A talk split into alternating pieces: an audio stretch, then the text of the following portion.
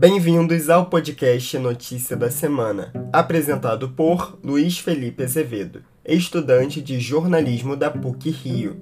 No episódio de hoje, vencedores do M 2021 e atualização semanal da pandemia no país.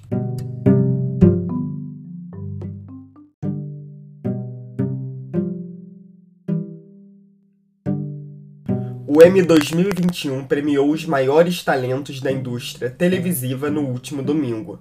A 73ª edição do evento consagrou o serviço de streaming Netflix. A quarta temporada da série britânica The Crown venceu as sete principais categorias de drama. Já o Gambito da Rainha, também da Netflix, saiu premiada com os troféus de melhor direção em série limitada e melhor minissérie.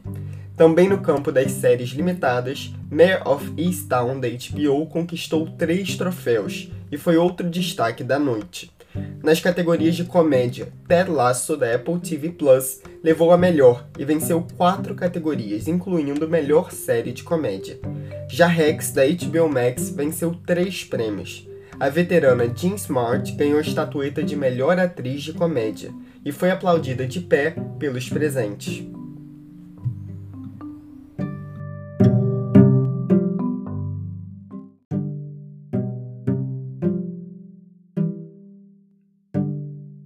Agora é o momento de atualização semanal da pandemia no país.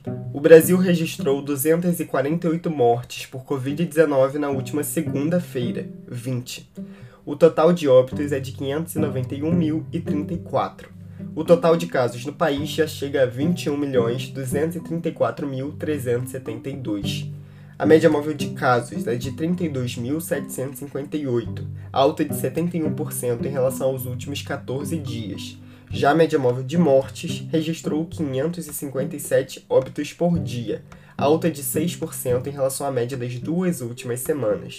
O país completou uma semana com média móvel de mortes por Covid acima de 500. Seis estados se encontram em alta no índice de mortes pela doença, com destaque para Roraima, com alta de 60%, e o Amapá, com alta de 33%. Em estabilidade aparecem 11 estados e em queda 9 e o Distrito Federal, com destaque para Sergipe, queda de 78%, e o Ceará, com queda de 58%. Um pouco mais de 38% da população brasileira se encontra efetivamente imunizada contra a Covid-19. O total é de 142.115.868 indivíduos vacinados com ao menos uma dose, o que corresponde a 66,62% da população. Já no que se refere à parcela totalmente imunizada, ou seja, as pessoas que receberam a segunda dose ou a dose única da vacina da Janssen, 81.158.244 pessoas se encontram nesse estágio, 38,05% da população. Os dados são do consórcio de informação formado pelo G1, o Globo, Extra, o Estado de São Paulo, Folha de São Paulo e o UOL. Para que possamos voltar à vida normal o mais rápido possível, escute as recomendações dos especialistas. Use máscara de forma correta, lave bem as mãos e mantenha distanciamento. Também não esqueça de consultar o calendário de vacinação da sua cidade. É importante ressaltar que, para que a vacina tenha o efeito esperado, é preciso que ocorra a aplicação da primeira e da segunda dose. Vacina, sim.